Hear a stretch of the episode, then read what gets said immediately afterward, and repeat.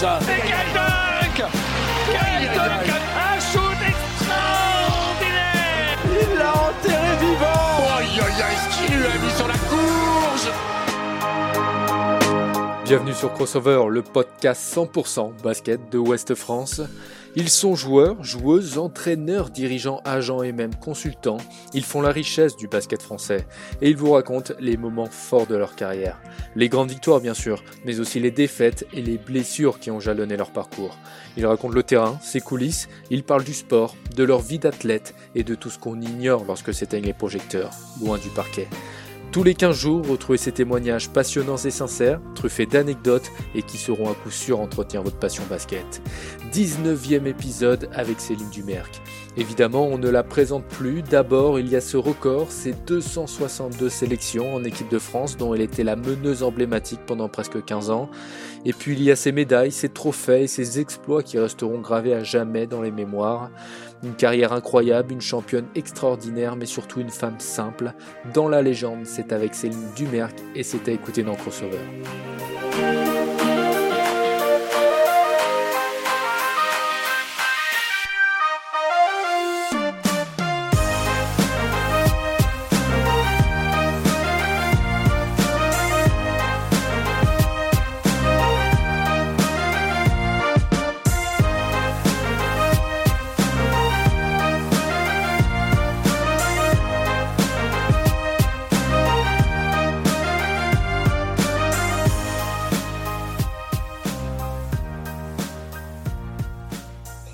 Céline Dumerc, bonjour, comment vas-tu?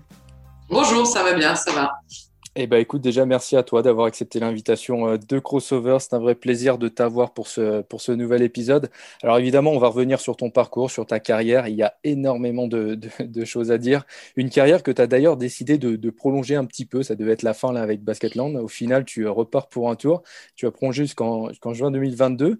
Comment t'es venu ce choix? C'était encore trop tôt pour arrêter, c'est ça? Mais en fait, ce qui a déclenché mon, mon changement, c'est euh, la venue de, de mes présidents, euh, parce qu'effectivement, j'avais annoncé que, que j'arrêtais. C'était un choix mûrement réfléchi, mais, euh, mais voilà, au fond, il n'y avait pas des il n'y avait pas des raisons très fortes comme ça, comme euh, le fait d'en avoir marre, comme le fait d'avoir mal quelque part et de physiquement plus pouvoir tenir la route. Donc, euh, c'était pas ces raisons-là qui m'avaient fait euh, prendre la décision d'arrêter. Et le fait que le, les présidents de Basketland viennent frapper à la porte et me disent ah, tu voudrais pas reconsidérer la question, voilà, tu es encore performante, on a on est dans une période un peu de transition avec des départs, avec voilà, avec des nouvelles arrivées. Donc, et du coup, ben ça ça a mis une petite graine dans, ma tête et, j'ai mis bah, tous les, toutes les choses dans, la balance et, euh, au final, ben, ça a pesé du côté de bon, ben, ok, je continue parce que j'en ai encore envie déjà, tout simplement. Quoi. La, question vraiment, euh, la vraie raison, elle est là, c'est que j'ai encore envie de jouer, j'ai, euh, je me sens encore bien physiquement, donc c'est ça qui a fait, qui a fait que j'ai changé d'avis. Euh, S'il n'était pas venu, je serais resté sur ma décision et j'aurais accepté. Enfin voilà, j'aurais pas regretté quoi. Mais euh, mais bon, là, le fait qu'il vienne me demander, je me suis dit bon allez, pourquoi pas. Tu fais le pour et le contre et il y a eu beaucoup plus de pour que de contre en fait. Ouais, c'est ça. Donc, si je me trompe pas, ce sera ta 21e saison sur les parquets. On l'a dit, une carrière incroyable. On va revenir dessus, mais avant ça, on va parler de, tes débuts. Donc, toi, tu es un, es un pur produit du Sud-Ouest, il est très attaché. Et d'ailleurs, c'est là-bas que tu as commencé le basket. Apparemment, tu es une petite fille très énergique et active et il fallait un sport pour dépenser et tu choisis le basket, c'est ça? Ouais, c'est ça, tout à fait. Ouais, c'est vrai que je j'avais beaucoup d'énergie, je jouais beaucoup, euh, voilà, à la récré euh, avec euh, tout, tout genre de sport. Hein. Souvent, c'était les garçons qui jouaient, mais moi, j'étais toujours dans les, dans les alentours. Et, et c'est vrai qu'à l'âge de 9 ans, ben, on avait envie avec mes parents de me mettre dans un club. Alors, on, on savait pas trop, j'avais pas de, de, sport comme ça de prédilection. J'avais euh, un club de tennis qui était euh, en bas de chez mes grands-parents, chez qui j'allais euh, tous les mercredis et pendant les vacances. Du coup, je pensais, j'optais plutôt pour le tennis. Et en fait, pendant l'été, juste avant de reprendre le, le, le parcours scolaire, je, je, fais un centre aéré. Et à l'intérieur de ce centre aéré, il y a une, une dame qui s'occupe de voilà de nous et qui se trouve être entraîneur dans le club de basket à côté de chez mes parents. Et elle me dit, tu voudrais pas venir essayer faire de faire du basket et tout? Je dis bah ouais pourquoi pas. Donc j'y suis allé et, euh, et j'en suis plus jamais ressorti. Quoi. C'était aussi très con, euh, convenient pour, euh, pour ma famille, pour l'organisation et tout. Et en plus de ça, je me suis éclaté dès les premiers entraînements. Donc voilà, j'ai plus jamais quitté ce sport-là. Ouais, et puis euh, tu es, rapidement surclassé aussi. Un peu trop tôt d'ailleurs, parce que j'ai vu une anecdote qui m'a bien fait marrer. Quand tu étais en minime, tu avais disqualifié ton équipe. Tu te souviens de cette histoire-là? Ouais, ouais, ouais. j'étais. Euh, ouais, ouais, même c'était de. Non, c'était en Benjamin. en fait, j'étais encore poussine et euh, je joue en Benjamin en championnat de France. Et en fait, on, on, est bien, on gagne les matchs et tout. Et en fait, on est disqualifié parce que l'équipe m'a fait jouer parce que j'étais surclassé. Et, et j'avais trouvé ça d'une injustice, mais euh, énorme parce que bon, euh, que, quelqu'un de plus âgé qui joue avec des plus jeunes, ok, mais quelqu'un de plus jeune qui joue avec des, enfin, je voyais pas du tout le, problème quoi. Et, euh, et, ouais, ça avait été, ouais, ouais, Et puis en plus, tu, tu fais perdre toute ton équipe qui s'est battue toute l'année, donc c'était assez, ouais, ouais, je l'avais, ouais, c'est un souvenir pas terrible d'ailleurs. C'est assez dingue. Et, donc, euh, tu, arrives à l'INSEP assez tôt. Là, on est en 1997. Je crois que tu as 15-16 ans à ce moment-là. Alors, j'ai l'habitude de, parler de l'INSEP avec mes invités parce qu'à chaque fois, c'est des bons souvenirs pour eux et c'est aussi une étape importante dans, dans, bah, une carrière hein, parce que tout simplement, l'INSEP, ça fait grandir, ça fait mûrir. Euh, toi, quel souvenir t'en gardes justement de, ces années-là? Il me semble que tu restes trois ans là-bas. Bah, c'est les meilleurs souvenirs. Euh, que puisse avoir un, un ado. Enfin, c'est à l'INSEP, tu, euh, notamment dans le basket, parce qu'on y va de l'âge à peu près de, ouais, l'âge de lycée, quoi, de 15 à 18 ans. Euh, maintenant, il y a un peu plus de, il y a quatre, euh, quatre années, des fois, certaines peuvent y rester quatre ans, mais moi, c'était une période de trois ans et j'ai que des bons souvenirs quoi. J'ai vraiment que que des bons souvenirs. Ça m'a ça m'a forgé. Euh, ben, c'est la première fois où tu t'éloignes de tes parents. En tout cas pour moi, j'avais pas fait de sport-études auparavant. J'avais pas été dans un centre de formation à l'extérieur de, de, de, chez mes parents. Donc du coup, je voilà, je sors de mon cocon familial. Je, je, je suis expatrié à Paris alors que je viens du sud-ouest euh, d'un petit village. Et en fait, euh, enfin, t'apprends, euh, t'apprends énormément. Tu grandis. Tu grandis beaucoup plus vite quand tu vis des, des expériences comme ça. Euh, tu as l'école, tu as le sport à haute intensité, euh, tu es loin de tes parents et, et, en plus de ça, tu, euh, en faisant du basket, c'est un sport collectif, tu, tu crées des amitiés, tu, euh, Enfin, c'est, enfin, moi, j'ai adoré. Franchement, c'est, mes plus belles années. J'en parle à chaque fois. Enfin, j'ai toujours les contacts avec les, euh, les filles avec qui j'étais à cette période-là. Enfin, voilà, c'est, euh, c'est une période de ma vie qui, qui est très importante, qui compte énormément et qui, euh, qui a fait la personne que je suis aujourd'hui, quoi. Et donc ensuite, après l'INSEP, tu reviens dans ton, dans ton sud-ouest natal, tu signes à Tarbes, tu y restes trois ans avant de partir à Bourges. Bourges, un monument du, du, basket français. Est-ce qu'on peut dire que c'est là que ta carrière prend, un nouveau tournant réellement à Bourges? Oui, oui, oui, complètement. C'est vrai que j'ai eu la chance euh, de pouvoir euh, démarrer en sortant de l'INSEP dans un club euh, de première division à Tarbes, qui plus est à domicile, c'est là où je d'où je venais. Donc ça a été trois années qui m'ont servi de, tremplin pour pour vraiment acquérir une expérience. Et j'ai eu la chance qu'on me fasse jouer et ça m'a permis d'être recruté par Bourges dans une période où en plus Bourges changer un petit peu le, de cap. Il y avait l'arrêt de Yannick Souvray, le départ de Cathy mm. Melin, Ilona Korstine aussi s'en allait. Donc du coup, il y avait, ils avaient besoin de réécrire une page de leur, euh, de leur euh, immense livre. Euh, et je me suis dit, bon, je suis encore jeune, j'ai que 21 ans. Pour moi, Bourges, c'était le club euh, dans lequel tu allais euh, quand tu avais vraiment confirmé dans ta carrière, quand tu étais vraiment au top. Et je trouvais que j'étais peut-être un peu, un peu trop jeune encore quand, euh, quand je, je suis appelé. Mais je me suis dit en même temps, voilà, le train il passe, il passe une fois. Peut-être que si tu le prends pas maintenant, tu, tu le regretteras. Et, et vu que c'était le début d'un nouveau chapitre, je me suis dit, ben voilà, c'est peut-être le moment. Et effectivement, je me suis pas loupé parce que parce que euh, au bout de trois ans, on a récupéré le titre. Enfin, c'est pour moi mon premier titre de champion de France. À chaque fois, on évoluait, on a progressé. Euh, j'ai eu la chance d'être arrivé par euh, Pierre Vincent, qui pour moi a peaufiné la joueuse que je suis. Euh, donc, ouais, Bourges, c'est le club qui, qui a fait la joueuse, voilà, que je suis aujourd'hui de par l'expérience que, que tu acquiers en jouant, voilà, pour jouer les titres, en jouant l'Euroleague chaque année, c'est, c'est, un monument Bourges. Donc vraiment une vraie, une vraie satisfaction d'avoir fait ce parcours-là avec Bourges. Ouais, c'est ça. Alors, pour traduire un, petit peu ce que tu viens de dire en, chiffres, tu restes 11 saisons. Euh, alors, j'ai noté, je crois qu'il y a 6, fois championne de France, 5 Coupes de France, et euh, il y a aussi, les, tu l'as dit, les, belles épopées en Euroleague. Euh, c'est là que tu touches le, très haut niveau. Clairement, tous les ans, il y a quelque chose à jouer. Euh, enfin, c'est l'intensité du haut niveau tous les jours et, tous les ans, toutes les saisons au final. Tout à fait. À chaque fois, quand on te dit euh, quels sont les objectifs, bah, champion, ouais, voilà. euh, Coupe de France, euh, aller en quart de finale d'Euroleague. Enfin voilà, c'est à chaque fois des, des, des, objectifs très élevés. Enfin à Bourges, ils aiment pas perdre quoi. À Bourges, tu ne perds pas. À Bourges, tu ne fais que gagner. Et, euh, et c'est hyper stimulant, c'est hyper compétitif. Et moi, j'adore ça. Et, et, et, du coup, c'est pas facile parce que je trouve que depuis quelque temps, les, les équipes et les, les clubs se sont bien structurés. Et donc, on a de plus en plus d'adversité. Et, et et, du coup, ça a permis d'avoir. Enfin, moi, à mon époque, c'était les Bourges Valenciennes qui dominaient. Il y avait deux gros clubs euh, en ligne féminine. C'était ces deux-là qui, euh, qui se disputaient toutes les finales. Et puis, au fil du temps, voilà, bon, malheureusement, l'USVO a disparu, mais il y a des clubs comme Montpellier, comme Villeneuve, comme maintenant l'Asvel de Lyon, enfin, voilà, qui, qui, qui, viennent et qui mettent un petit peu, voilà, un petit peu, qui font les troubles faites et qui, qui, je pense, font que le, le championnat s'élève un petit peu dans la compétitivité.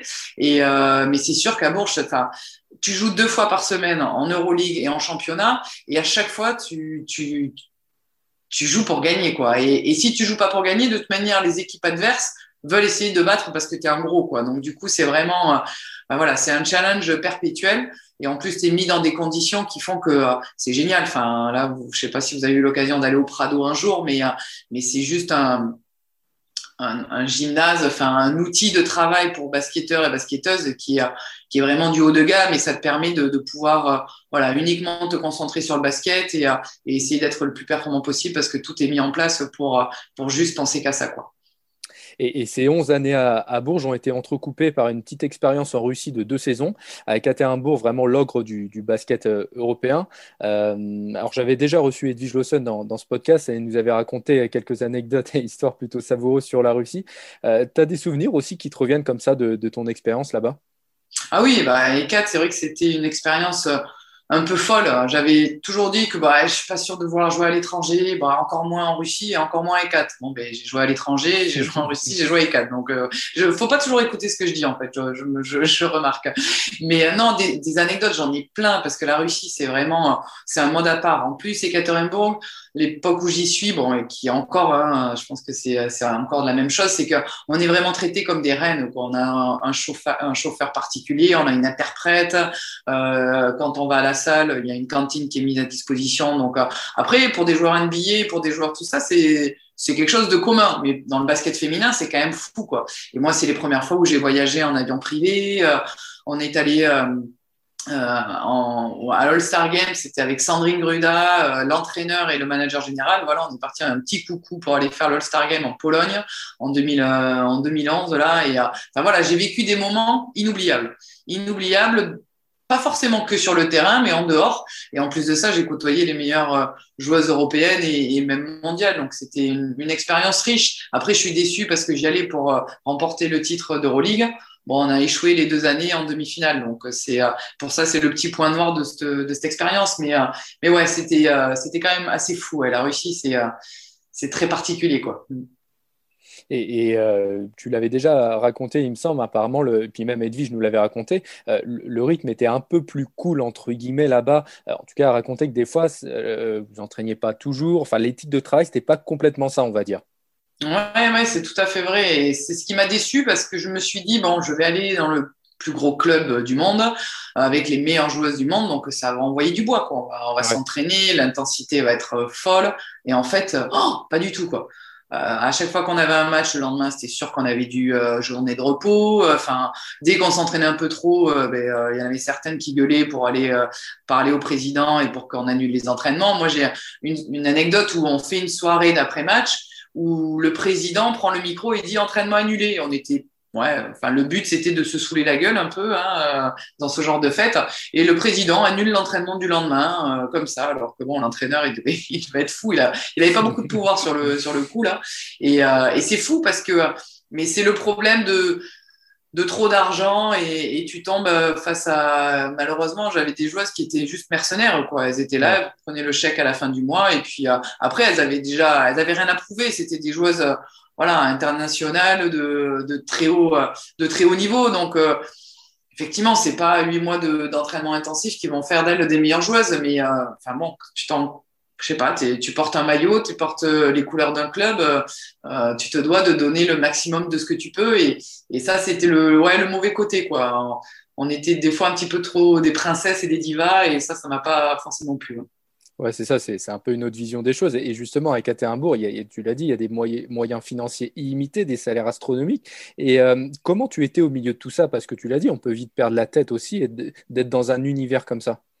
D'avoir des chauffeurs privés, de... Ouais. ouais, ça, tu peux vraiment perdre, perdre pied. Moi, j'ai pas perdu pied parce que je suis pas allé pour l'argent.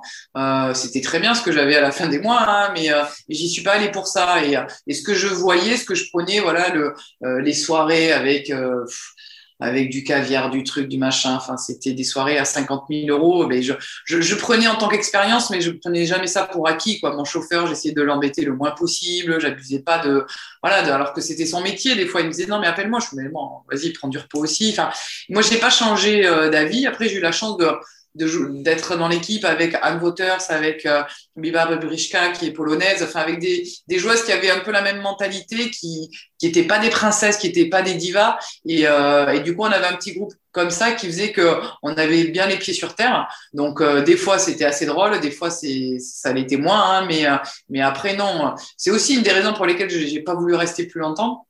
Au bout de ma deuxième année, euh, j'ai décidé de partir avant même qu'ils me proposent de rester parce que je savais que si s'ils alignaient, enfin, s'ils me disaient, OK, on te veut l'année prochaine, euh, on te donne tant, ça allait être difficile pour moi de dire, euh, de dire non, parce que quand tu vois ces chiffres qui étaient 6 à 7 fois plus que ce que je pouvais gagner en France, euh, ça aurait été difficile pour moi de dire non. Donc du coup, j'ai décidé de revenir avant même qu'ils me reproposent. Et quand euh, quand je reprends euh, là après la trêve de Noël et qu'au mois de janvier ils me disent bon, on veut te garder l'année prochaine, je leur dis non. Ils disent non mais si si si si, combien tu veux? Je fais non. Justement, c'est pas ça la question. C'est pas une question d'argent. C'est pas ça.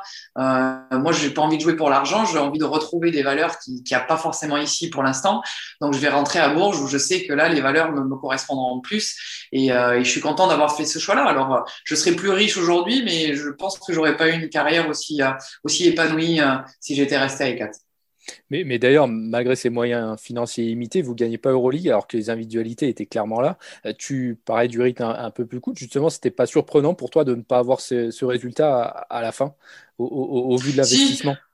Bien sûr, bien sûr. Après, c'est sûr, les deux années où j'y suis, c'était le moment où il fallait faire jouer les équipes du même pays en demi-finale. C'est-à-dire qu'on jouait contre le Spartak de, Moscou à l'époque, où il y avait euh, Soubird, où il y avait Torazi. Donc, on était clairement les deux, euh, les deux prospects pour le titre d'Euroleague. Sauf qu'on se rencontrait en demi-finale.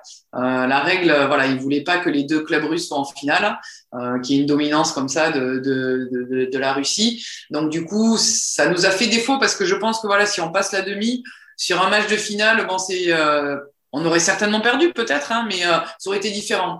Euh, mais effectivement, avec les moyens illimités qu'ils avaient, mais je pense que ça leur a servi de leçon. Aujourd'hui, euh, ils vont plus chercher que des noms, ils vont chercher aussi des personnages, des personnalités, des, des joueuses qui ont, euh, qui ont un peu plus de valeur. Je pense à, à Messman, je pense à Torrens, notamment des européennes qui sont là vraiment pour voilà, pour faire briller le basket et pas uniquement euh, que des Américaines qui viennent pour gagner de l'argent en Europe parce qu'en WNBA, elles gagnent pas assez. quoi.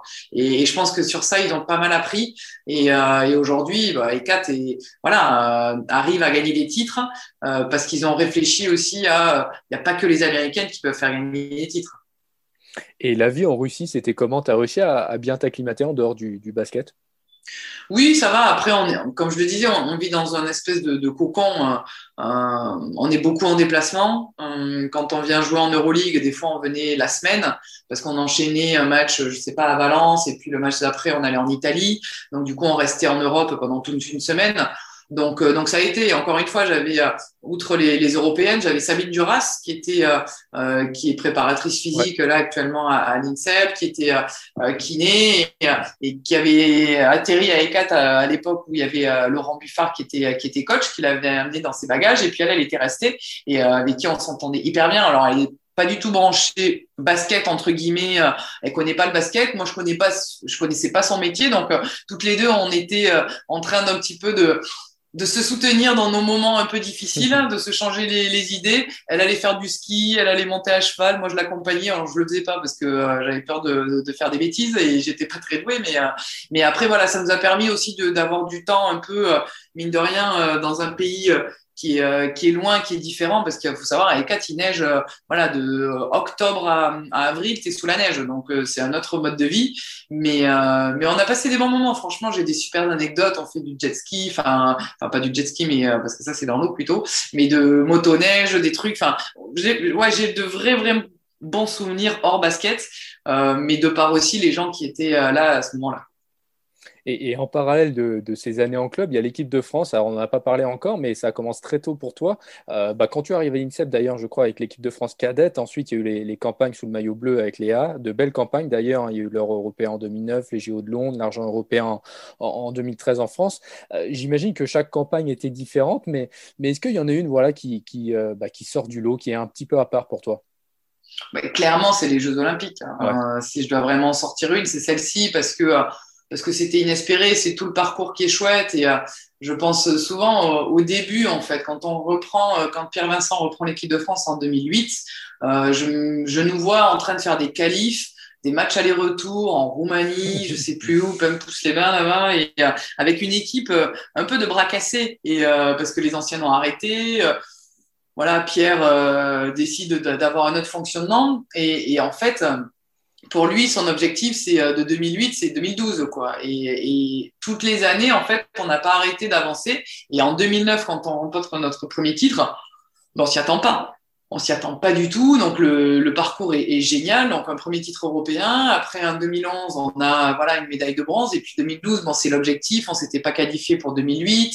Euh, ça faisait voilà les derniers jeux c'était Sydney en 2000. Donc euh, c'était un vrai objectif de s'y qualifier. Et nous euh, limite pour les joueuses c'était juste l'objectif c'était de se qualifier. y aller pour performer c'était en second plan. Et quand on quand on a eu l'occasion d'avoir des réunions avec euh, Pierre Vincent qui nous disait bon alors quels sont vos objectifs? Et que nous clairement c'était euh, bah, on n'en a pas quoi. Nous c'est Disneyland on va en profiter on va essayer de voir tous les athlètes possibles. Enfin bon, voilà. On était comme des gamines en fait d'assister à des Jeux Olympiques. Et lui était fou furieux mais malgré tout il avait tellement confiance en nous qu'il nous a pas euh, voilà il n'a pas fait le gendarme avec nous. Il nous a laissé une certaine liberté du coup, on se donnait rendez-vous pour les entraînements, pour les matchs, et puis euh, bon, des repas aussi en collectif. Mais, euh, mais voilà, il n'était pas euh, sans cesse sur notre dos pour essayer de contrôler ce qu'on faisait. Et, et, nous, derrière, on, on, lui a rendu la confiance en, en étant à 300% à chaque match et avec le résultat d'une médaille d'argent au bout. Quoi. Donc, l'épopée est magnifique et, et, et ce que j'adore en plus, c'est que il a réussi, enfin Pierre Vincent, on parle souvent c'est des joueuses qui remportent des médailles, mais pour moi c'est l'entraîneur qui a fait que on a réussi à décrocher cette, médaille-là parce qu'il a réussi à sortir le meilleur de nous au bon moment, quoi, et, ça a fait une médaille d'argent. Donc c'est euh, c'est clairement la, plus belle compétition dans laquelle j'ai eu la chance de, jouer.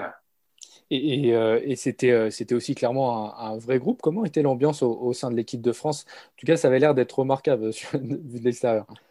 Ouais, c'est drôle parce que ce qu'on a dégagé, c'était ça, c'est que euh, vraiment on s'entendait hyper bien, sauf que euh, je peux vous dire que de l'intérieur, c'était pas ça, c'était pas tous les jours rose, c'était franchement, il, aurait fallu un petit grain de sable pour que tout tout parte en cacahuète. Mais ça, euh, euh personne l'a vu, personne l'a senti parce qu'une fois qu'on était sur le terrain, on était voilà, on était des morts de faim, on était on était tellement heureuse d'être là que on s'en fiche de pas être, enfin, on n'a pas besoin d'être des copines pour euh, pour pouvoir gagner des matchs, quoi. C'est euh, et ça c'est chouette parce que des fois on a toujours tendance à dire oui, il vaut mieux qu'on s'entende bien, nanani, surtout chez chez les filles, on est un peu euh, voilà dans le côté émotionnel, mais mais en fait cette équipe-là, on s'entendait pas non plus hyper bien tout ensemble. Il y avait des groupes comme tout, comme partout, ouais, comme dans chaque groupe, je pense.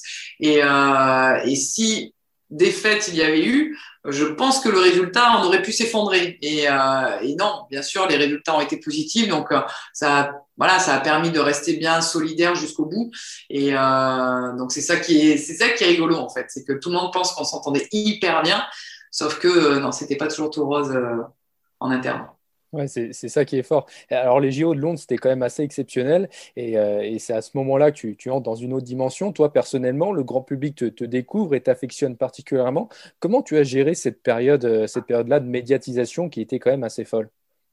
Bah, je l'ai bien géré, je pense, parce que déjà j'avais 30 ans. Euh, je pense que si ça m'arrive et que j'en ai 22-23, euh, je pense que tu n'as pas le recul, ouais. voilà, tu n'as pas la maturité pour encaisser tout ça. Mais, euh, mais je pense que le fait d'avoir 30 ans, je sais que ma carrière, elle est déjà passée. Moi, tout ce que je vis là, c'est du bonus. Euh, du coup, je le prends vraiment du, du bon côté comme je l'ai dit plusieurs fois, enfin, c'est, j'ai été sollicité beaucoup, mais, mais ça n'a jamais été la folie furieuse. Quoi. J'ai, pu gérer ça correctement. C'était pas tous les week-ends. Je me suis pas fait suivre par des paparazzis et compagnie. Donc, euh, ça n'avait pas une incidence sur ma vie qui, qui a chamboulé. Voilà, effectivement, j'avais plus d'interviews, euh, je passais plus de temps à, à, répondre, je passais plus de temps à la fin des matchs à signer des autographes, mais euh, mais c'était pas pesant. Euh, c'était au contraire que du bonus, quoi. Donc, je l'ai vraiment bien pris, je l'ai bien vécu, et après, j'avais envie aussi de, de pas de m'impliquer plus que ça parce que c'est c'est pas moi qui ai décidé de faire ça, mais en tout cas de, de, répondre à un maximum de sollicitations parce que parce que j'avais envie qu'on continue à parler du basket féminin. Alors on, on projetait un petit peu le, la lumière sur moi, mais moi ce que j'avais toujours envie, c'était de mettre le sport et ce basket qui est euh, en avant quoi, et, et, et ça a permis peut-être d'avoir un peu plus d'éclairage sur le basket féminin. Et ça, j'en suis hyper contente. Et, et, on avait toujours un peu peur que le, le soufflet retombe après les Jeux, sauf que non, euh, je pense qu'on a vraiment donné une tellement belle image pendant ces Jeux olympiques que derrière, euh, tout le public, euh, notamment des Jeux qui n'est pas forcément des spécialistes de, de, de, basket, ben, ils se sont un petit peu attachés à nous. Et, et derrière, on a pu, voilà, toute la fédération a pu avoir, voilà, notamment des plus de licenciés, ce genre de choses. Donc ça, c'est ça, je suis contente au moins pour ça de, de le fait d'avoir eu les projecteurs un peu sur moi, de pouvoir euh, répandre un petit peu pour, euh, pour l'image du basket. Quoi. Ouais, et puis il y a, peut-être aussi le fait que les gens s'identifiaient plus facilement à toi. Bon, voilà, tu mesures 1m60, c'est un petit peu madame, madame tout le monde. Euh, et faire ce que tu as fait, ça marque les esprits des, des, des gens, forcément. Non, mais ça, c'est tout à fait vrai. C'est vraiment, souvent, c'est ce que j'ai dit. Je fais, mais c'est facile de s'identifier à moi. Je suis petite, ben voilà, je, je, je, paye pas de mine. Et, et donc, du coup, c'est forcément beaucoup plus facile de, de s'identifier à moi qu'à une Isabelle Yacoubou qui fait euh, voilà 1m80 je sais pas combien euh, donc euh, effectivement. Et après je pense qu'aussi je j'ai jamais eu de tabou. Je parle comme enfin voilà je suis qui je suis. J'ai jamais été j'ai jamais fait semblant d'être quelqu'un d'autre. Je réponds avec mes mots. Je suis j'ai pas fait Sciences Po. Je je fais pas de belles phrases. Et je pense que ça aussi ça touche voilà, tous les gens peuvent comprendre ce que je dis et j'essaie pas d'être une autre personne et l'authenticité, euh, ça a aussi permis de, voilà, de, toucher un plus grand nombre. Ouais, c'est ça. Et puis, bon, il y a ces shoots incroyables en, fin de match. Moi, je, me rappelle notamment de ceux contre les Anglaises. Qu'est-ce qui se passe dans ta tête à ce moment-là? Parce qu'on te voit traverser le terrain, tirer comme ça, c'est complètement dingue. Raconte-nous justement ce qu'il y a dans la tête de Céline Dumerc dans des moments comme ça bah, ce qu'il y a, je pense pas grand-chose en fait. Euh, je pense qu'à ce moment-là, il n'y a plus rien, il y a, il y a un court-circuit, il n'y a plus rien qui se connecte, et puis euh, il y a juste une prise d'information directe qui est, bon, ben là, il reste 6 secondes, on est à moins 3, il faut un tir à 3. Voilà. Euh, et la réalisation, elle est telle qu'elle est, mais enfin, voilà, tu es complètement déconnecté de, de, de, la réalité, entre guillemets, quoi. Tu as, comme si tu es face au mur et tu n'as pas d'autre choix. Le, le, deuxième tir que je prends pour alors qu'on n'en a pas forcément besoin. Euh, celui-là, pour moi, il est plus fou. Euh, mais celui où on a un moins 3 et qui reste 3 secondes, bon, ben, franchement, on n'a pas le choix. Il faut prendre un 3 points. Donc voilà. Mais celui de, de, la, de la prolongation, celui-là, pour moi, il est plus fou parce qu'en plus, je fais un geste technique. voilà, que je, dont j'ai pas l'habitude, qu'à côté de moi, j'ai une shooteuse, Marion Laborde, qui est toute seule. Et là, je décide de le faire. Donc là, je pense que c'est ce qui se passe dans ma tête, en fait, c'est aussi l'accumulation de, toutes les années que j'ai pu avoir avec Pierre Vincent, de tout ce que j'ai pu vivre avec l'équipe de France, la confiance que j'avais de mes coéquipières, où j'ai assumé le rôle de OK, bon, ben, vas-y, j'y vais, quoi. C'est, il faut que je, prenne, mes, responsabilités. Après, c'est tombé dedans, donc c'était chouette, mais, euh, mais bon, si ça, ça tombe à côté euh, et que je regarde la vidéo et que je vois Marion Laborde qui est toute seule, je pense que je m'en serais mordu les doigts. Et, pour la petite anecdote, alors je m'en souviens, c'était en octobre 2012, Basket News, le, magazine de l'époque, avait fait une une te concernant. Euh, alors je ne sais pas si tu te rappelles de ça, avec ce titre, Et si Céline Dumer jouait chez les hommes? Alors ils avaient fait un gros dossier et je, suis retourné un peu fouiner là-dedans. Euh, ils disaient justement qu'au niveau QI basket, tu allais tout démonter, si je reprends leur terme, mais que physiquement, forcément, voilà, ça, risquait d'être un, peu compliqué. Et ils avaient donné ce verdict, bon voilà, anecdotique au, final, que tu pouvais jouer en National 1 chez, les hommes. Ça t'avait fait euh, de, de voir ça, toi? Oui, oui, ça m'avait fait marrer parce que, mais à quel moment tu te poses la question, quoi? C'est ben euh, vraiment tiré par les cheveux. Alors, ça m'avait fait sourire. Euh, maintenant, euh, enfin voilà, il n'y a, pas de débat possible. Physiquement, c'est un, voilà, c'est un autre niveau. Effectivement, Q basket, euh, fille ou garçon, euh, tout peut se mélanger. Hein. Il n'y a pas que moi qui pourrait, euh, voilà, niveau QI basket, je pense qu'il y a beaucoup de nanas qui seraient bien meilleures que des joueurs euh, même de proie, quoi. Mais, mais après, c'est une question athlétique. Je veux dire, des fois, quand je regarde des matchs, je me dis, on fait pas toujours le même sport, quoi, entre l'espace, la vitesse, le côté athlétique que les garçons, que les garçons ont dans leur jeu et, et nous, c'est différent. Donc, il n'y a pas de débat, mais, mais ça m'avait fait sourire. Ouais. Les gens avaient été loin là. Et, justement, par rapport à cet engouement, je voudrais aborder un point. C'est quelque chose que les gens ne savent pas forcément te concernant, mais tu as très peu, enfin, ou pas forcément confiance en toi. En tout cas, tu te sous-estimais souvent. C'est vrai ça? Oui, oui, oui, mais après, je pense que ça a été quelque chose qui m'a permis de toujours vouloir travailler. Parce que ce, ce manque de confiance, en fait, euh, m'obligeait à toujours faire un peu plus. Euh, euh c'était pas, enfin, le manque de confiance, c'est pas quelque chose qui est perpétuel. Je, je manquais pas de confiance tous les jours, mais euh, mais disons que le fait, ouais, des fois je doutais, des fois, ah, tu, le côté un peu pessimiste. Et euh, mais c'est ça qui m'a poussé dans le travail en fait. Et c'est ça qui me disait, euh, ok, tu vas travailler plus. Voilà, j'étais pas forcément hyper à droite. Je le suis toujours pas forcément. Hein. C'est pas parce que j'ai mis trois tirs au buzzer que je suis devenue une grande shooteuse. Je suis pas une shooteuse euh, comme certaines qui peuvent, qui ont une vraie vraie adresse. Mais par contre, je me suis enfilé des, des séries j'ai travaillé, j'en ai mis à l'entraînement beaucoup, beaucoup, beaucoup. Et, ça, ça m'a permis, le travail m'a permis de, camoufler un petit peu ce, manque de confiance qui pouvait m'atteindre des fois. Et euh, mais après, bon, il y a quoi Je crois que c'était l'année dernière. L'année dernière ou il y a deux ans, où voilà, j'ai 36, 37, euh, je suis plutôt jeune. Je fais un bon début de saison et il me faut un match pour que derrière je me je retombe dans, dans des doutes et tout ça. Et je me dis, mais, c'est incroyable, même à 30 à 36 balais, tu arrives à redouter après un mauvais match. Donc, euh, mais voilà, ça, ça me permet de rebondir. C'est ce qui me motive aussi, le fait de de jamais penser que tu es arrivé quoi et c'est pour ça qu'à 38 balais j'ai encore envie de jouer c'est que allez je me dis je peux je peux faire encore un peu mieux quoi alors bon c'est plus difficile hein, mais euh, mais ce que je veux dire ça me permet de d'avoir toujours envie d'aller à l'entraînement et de de travailler pour euh, ouais, pour être la meilleure version de moi aujourd'hui, quoi, et pas revenir dans le passé ou pas être euh, trop dans le futur. De toute façon, du futur, j'en ai plus trop, mais, euh, en tout cas, voilà. Mais, justement, au final, c'était quoi ce, problème, si on peut appeler ça un problème, évidemment? Est-ce que ça venait du fait d'avoir peur de mal faire, de décevoir, de, ne pas être la meilleure? C'était quoi, clairement? Ouais, bon, c'est ça, c'est euh, le fait de ne pas réussir, de, de décevoir, de ne pas pouvoir être capable de le faire. tout simplement, ouais, ouais, de, de décevoir, de, quand ton, entraîneur te dit, OK, euh, essaye de faire ça et que tu n'y arrives pas, moi j'ai envie de le faire. Quoi. Je suis compétitrice en fait. Euh, après, j'ai comme je dis, il y a des joueuses qui ont du talent. Moi, j'avais, j'ai pas de talent. J'avais pas de talent, mais j'ai travaillé et j'ai développé des compétences. Mais j'avais pas de talent. C'est pas, c'est pas venu comme ça. Quand on voit mon tir, sincèrement, il a rien de talentueux mon tir. C'est pas, c'est pas fluide. C'est pas, voilà, c'est pas une Marine jeunesse quoi. Donc, euh, euh, c'est pas pareil quoi. Donc, du coup, c'est le travail qui, qui a un petit peu camouflé tout ça.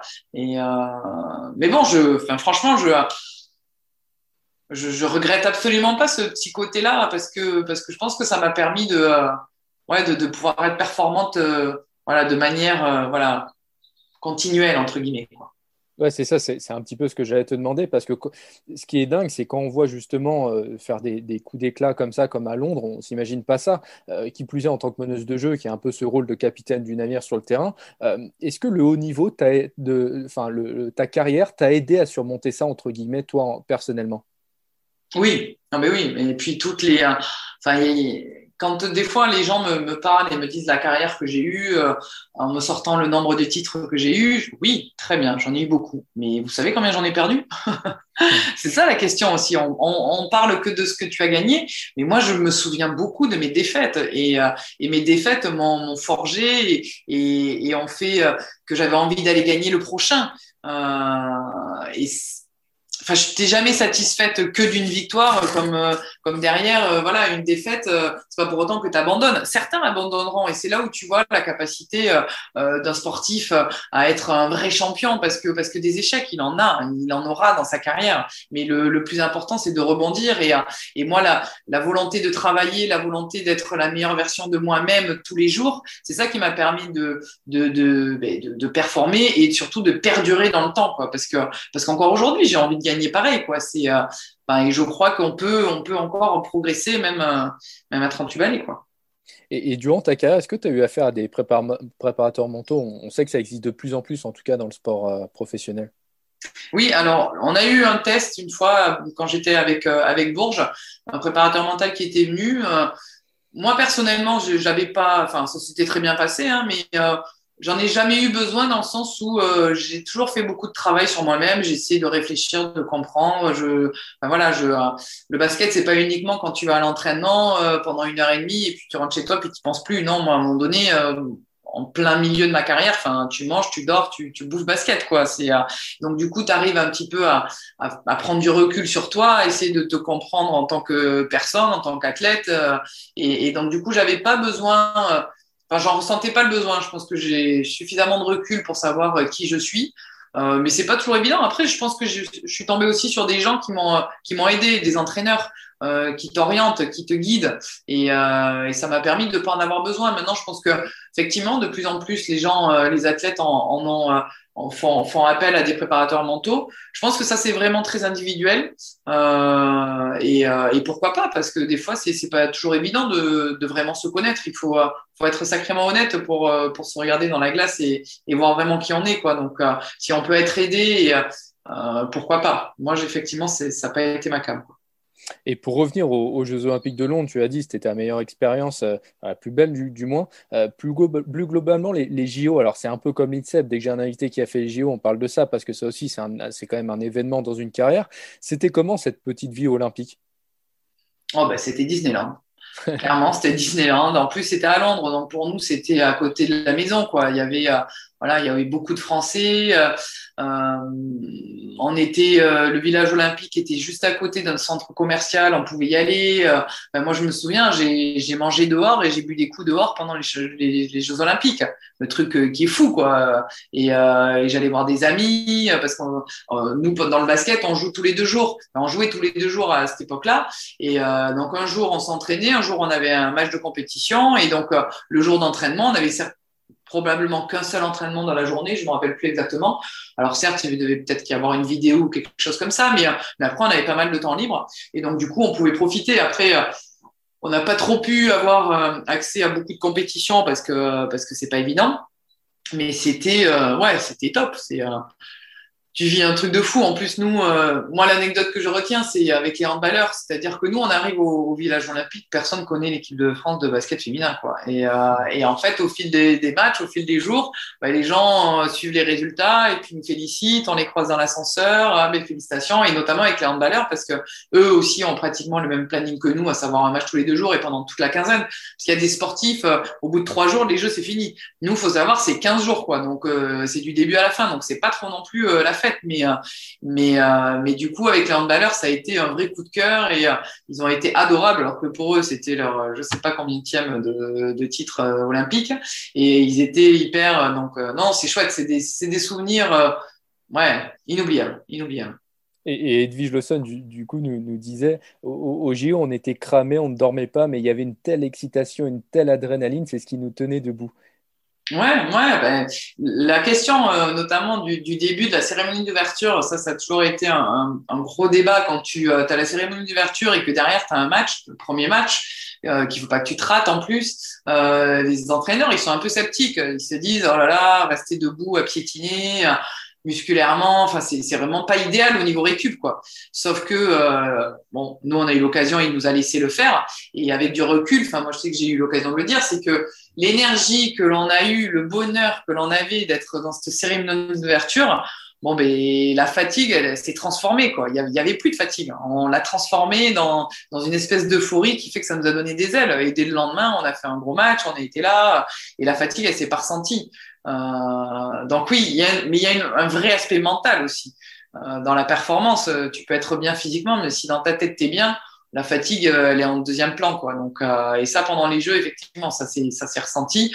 Bon, la finale, on est vraiment trop trop cramé pour pouvoir rivaliser avec les Américaines, mais le plus dur avait été fait, quoi.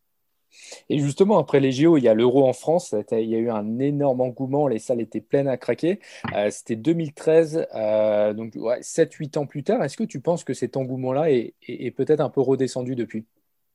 Ben, on va avoir la réponse cet été euh, avec le championnat d'Europe, euh, une partie, euh, notamment les, les, premières phases en France. Alors malheureusement, la période du Covid ne nous permet pas de d'imaginer ça dans des salles pleines et avec une ferveur de folie. et ça, c'est bien dommage. Mais, mais je pense quand même, en tout cas, alors 2013 avait été incroyable parce que c'était post-JO en plus. Enfin, on avait fait une tournée, mais toutes les salles étaient pleines. C'était grandiose. Je pense pas qu'aujourd'hui l'engouement soit identique, mais il est là. Il n'est pas redescendu euh, au niveau d'avant en fait. Euh, on a atteint un minimum et, je pense que maintenant euh, on a un vrai un vrai public pour le basket féminin et notamment les équipes de France. Les équipes de France c'est c'est quelque chose de fort, ça rassemble beaucoup de monde quoi et pas uniquement que des sportifs. voilà là pour nous que des basketteurs. Non, c'est il y a, un truc en plus avec ce maillot France et, et je pense que non, on a atteint un niveau qui fait qu'on redescendra jamais en dessous. Maintenant, on sait qu'il faut des résultats, il faut, il faut des titres, il faut des, euh, il faut des médailles pour que les gens continuent à, à, parler de nous, et notamment les médias, les télés, des choses comme ça, pour continuer à exister dans le, voilà, dans, le panel un petit peu du sport, il faut, il faut des résultats et, encore plus quand on est des filles.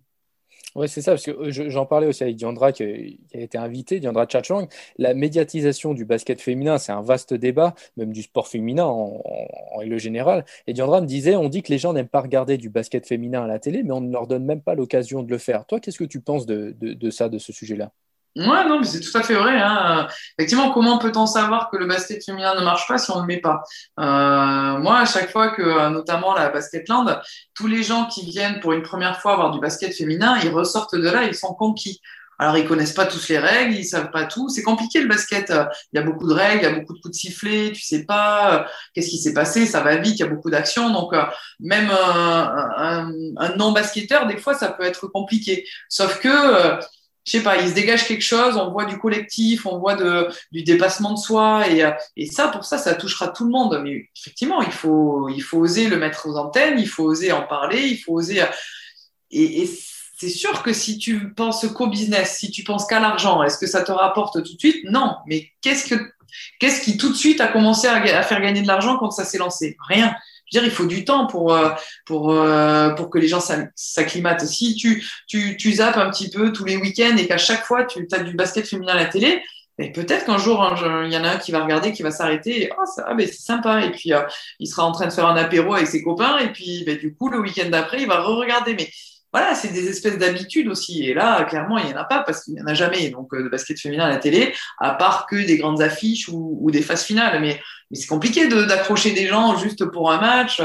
Donc malheureusement, oui, tant que personne prendra la décision d'en passer plus et d'en parler plus, euh, ça sera difficile de décoller. Surtout qu'aujourd'hui, on a quand même euh, beaucoup de chaînes, on, a de la place. Il y a de la place pour mettre du sport féminin à la télé et, encore plus du basket. Mais, euh, mais bon, ça c'est, comme je dis toujours, nous, ce qu'il faut, il faut qu'on continue à se battre pour avoir des résultats, parce que de toute manière, ça passera que par là, que par des titres, que par des résultats sportifs avec des médailles, etc. Et ça obligera les, médias de, à parler de nous, tout simplement. Oui, c'est sûr. Et, alors, l'équipe de France, tu, possèdes le record de sélection avec 262. Ça représente quoi pour toi, toutes ces compétitions, toutes ces médailles, toutes ces années en bleu? Bah, c'est Encore une fois, c'est. Euh, c'est des moments inoubliables, c'est une chance inouïe, euh, c'est une fierté folle de, de, pouvoir porter le maillot équipe de France. J'ai commencé euh, voilà, en équipe de France cadette. Euh, je pensais que j'allais me faire euh, virer, puis en fait non, je suis dans l'équipe, et puis je fais un premier championnat d'Europe, et puis l'année d'après, enfin, puis j'ai jamais, en fait, une fois que j'ai mis le pied en équipe de France, j'ai toujours eu la chance de pouvoir y être tous les étés. Et après, ça a été le, le summum avec l'équipe senior, quoi. Et, euh, et, enfin, c'est trop de souvenirs, c'est des moments fous, quoi. C'est, euh, encore une fois, je, je sais pas, je c'est inexplicable en fait ce qu'on vit en équipe de France euh, parce que euh, parce que déjà les compétitions sont différentes. Euh, une saison de club, tu t'en as pour huit mois, tu pars sur une durée un peu longue, tu fais une prépa, c'est long, tu tu apprends à apprendre, enfin tu t'apprends pardon à connaître tes coéquipières, à former un groupe. voilà, tu as huit mois pour aller chercher quelque chose. là, l'équipe de France, tu as en gros six semaines six semaines, euh, t'envoies euh, tous les jours à l'entraînement pour avoir une compétition en, en dix jours, quoi.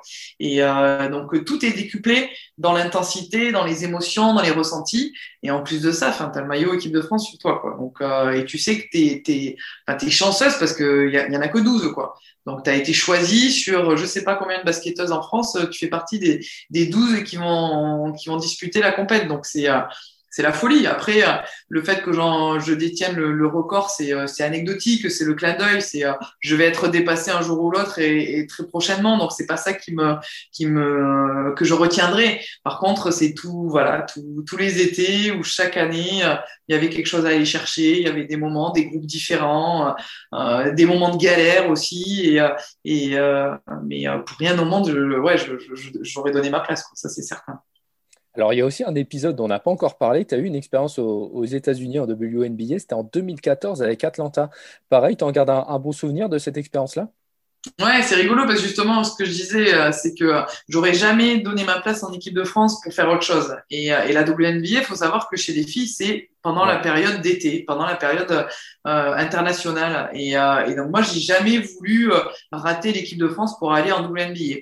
Sauf que en 2014, bon, les Jeux sont passés, 2013 aussi. Enfin, voilà, tout ce qui m'arrive maintenant, c'est bonus, quoi. Et je sais pas pourquoi, au moment où je me posais la question, en janvier 2014, là, je me dis, bref, ouais, je, enfin, j'ai fait un peu le bilan de, de ce qui m'est arrivé dans ma carrière et tout. Putain, j'ai vraiment beaucoup de chance. Et puis là, bim, une proposition de, de double NBA qui tombe.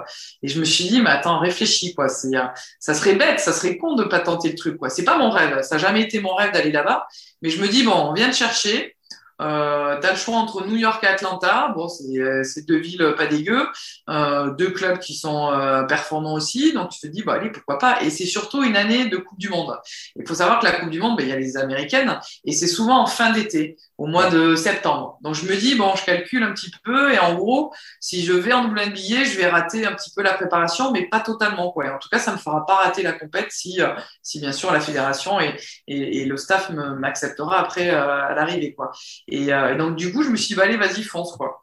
Et, je suis ravi d'avoir fait cette expérience. Après, ça m'a conforté dans l'idée de, bah, c'est pas ma cam.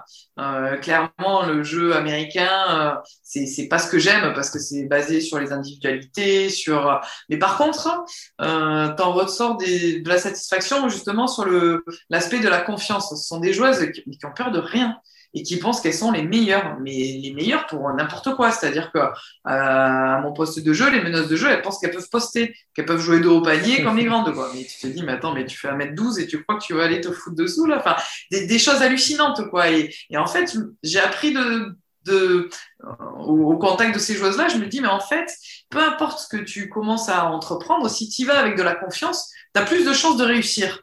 Donc déjà, tu te donnes une âme supplémentaire pour réussir. Quoi. Donc vas-y, fonce.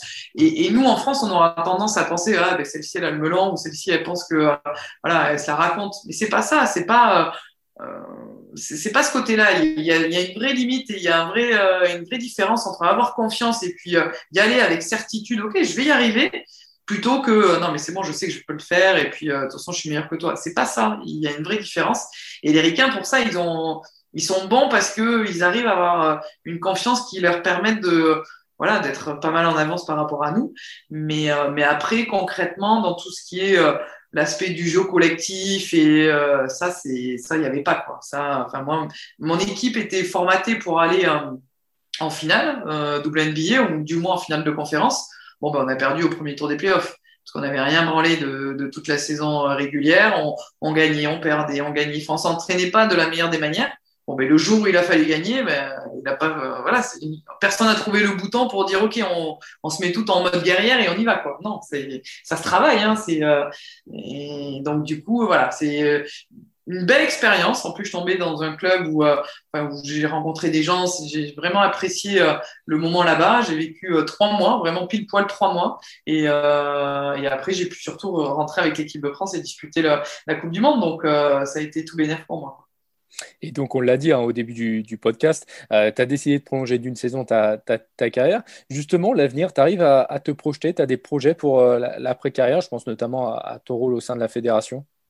Non, effectivement, c'est quelque chose. Je suis pas très. Euh, moi, j'ai beaucoup de mal à me projeter. Je suis tellement terre à terre et euh, à l'instant présent que j'ai eu beaucoup de mal à, voilà, à me projeter, même en plein milieu de ma carrière. Enfin, jamais de la vie, on m'aurait dit, tu vas jouer jusqu'à 38 ans. J'aurais ri, quoi. J'aurais dit, non, mais n'importe quoi. Mais bon, on y est. Donc, du coup, qu'est-ce que je ferai plus tard Je ne sais pas. Maintenant, voilà, j'ai des projets euh, un peu à court terme avec ce, ce, ce poste de général manager avec l'équipe de France féminine, qui est voilà, le fait de, continuer une année de plus, ben, ça va encore être un petit peu comme cette année, un petit peu plus réduit dans les missions que je vais devoir faire. Elles, uniquement, euh, mes missions seront uniquement basées avec l'équipe de France, alors que je pense que euh, voilà, les années prochaines, j'aurai peut-être des missions un peu plus, notamment dans les pôles, dans l'INSEP. Enfin voilà, je euh, j'aurai un panel un peu plus élargi dans mes missions.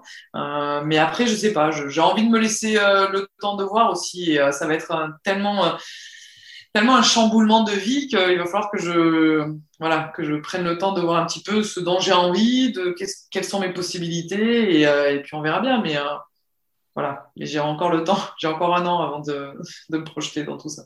Ouais, c'est sûr. Et justement, cette carrière, bon, d'accord, elle n'est pas terminée, mais plus de 20 ans sur les terrains, ça marque forcément, euh, surtout une carrière accomplie comme celle-là. Est-ce que tu as quand même des regrets malgré tout? Des regrets, non. Le seul que je pourrais avoir, c'est de ne pas avoir gagné d'Euroleague. Euh, notamment avec E4.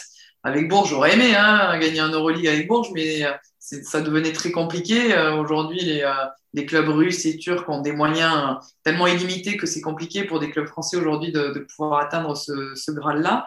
Mais la période où je vais à E4, ouais, c'est ça qui pourrait être le petit point noir de, de ma carrière. Mais après, non, franchement je me sens tellement chanceuse dans tout ce que j'ai pu vivre. J'ai eu tellement de belles occasions de vivre des moments euh, fous. Euh, et je dis pas que ça a toujours été simple en fait. C'est ça, c'est que hmm. les gens pensent que tout était, enfin, ma carrière, elle n'a pas été toute bien, toute belle. Non, il y a, des jours, c'est la cata. Il y a des jours je me sens euh, catastrophique. On perd. Euh, en ce moment, on est dans une période avec Basketland où, euh, où voilà, on est un peu dans le dur. T'enchaînes une défaite, une deuxième. Enfin, et là, tu es au fond du saut, quoi. Et ça remet en question tes 19 autres années là où tu te dis, ah, mais j'ai eu six titres. Non, non, en fait, c'est au quotidien, quoi. Et donc, du coup, j'ai pas, je, je, tu peux pas vivre avec des regrets parce que tous les jours, c'est euh, un perpétuel euh, recommencement. Quoi. Euh, et, c'est pour ça que je kiffe toujours autant. Quoi. Alors aujourd'hui, quand, quand, les jeunes joueuses te demandent qu'est-ce qu'il faut faire pour durer comme c'est une Dumer, qu'est-ce que tu leur réponds? Qu'est-ce que tu conseilles? Bah déjà, la passion, ça, ça doit être la première chose. Si tu fais du basket, c'est que tu dois être passionné. Si tu veux faire du haut niveau, c'est que vraiment, ce sport-là, tu, tu, tu, tu, kiffes ce sport-là, quoi, parce que tu dois y être voilà, euh, c'est pas uniquement une heure et demie d'entraînement euh, par jour, quoi. Non, c'est tout le temps. C'est tu penses basket, donc c'est beaucoup, beaucoup, beaucoup de travail. Euh, c'est une, hygiène de vie aussi. Euh, tu peux pas te permettre de faire euh, la bringue tous les quatre matins ou de manger euh, McDo tout, deux fois par semaine et penser que non, ça va te physiquement je vais tenir le coup. Non, je veux dire les, demandes énergétiques aujourd'hui pour faire du sport de, de haut niveau, c'est intense. De plus en plus les les athlètes sont vraiment physiquement très affûtés, donc il faut ça et, et après le moi, ce qui fait que pourquoi tu perdures, c'est que tu prends du plaisir si tu prends du plaisir dans ce que tu fais, tu, tu n'as jamais envie d'arrêter en fait. Euh, même le, plaisir dans la difficulté, hein, je veux dire, à un moment donné, même quand c'est dur et même quand tu échoues, euh, tu te dis, bon, ben, j'ai essayé quand même. Et donc, euh, le plaisir doit être aussi un élément déterminant dans, dans ton implication dans, quelconque projet que tu mènes, quoi, en tout cas. Bon, alors Céline, on aurait pu continuer euh, encore longtemps à parler basket avec toi, c'est toujours intéressant, mais on arrive déjà au, terme de cet épisode. Alors encore un grand merci de, ta disponibilité. Avant de se quitter, qu'est-ce qu'on peut te souhaiter pour, euh, pour la suite? Euh, Qu'est-ce qu'on pourrait me souhaiter? Euh, bon, Je sais pas, de alors, le, truc fou, ça sera un petit titre. Moi, j'aimerais beaucoup finir sur un petit titre avec Basketland. Alors, du coup, pas cette année, l'année prochaine, vu que j'arrête pas cette année. Mais non, non, sincèrement, juste euh, d'être bien dans mes baskets, quoi. C'est euh, d'un bateau terrible, en plus, voilà, avec un jeu de mots. Mais ouais, continuer à prendre du plaisir dans la vie que, que je mène. Et, et ça, c'est ça serait une très grande réussite pour moi. Donc, c'est ça qu'on pourrait me souhaiter. Eh ben écoute, c'est tout ce qu'on te souhaite. Encore merci et bonne fin de saison avec, avec Basket. Eh ben, merci beaucoup, merci à vous.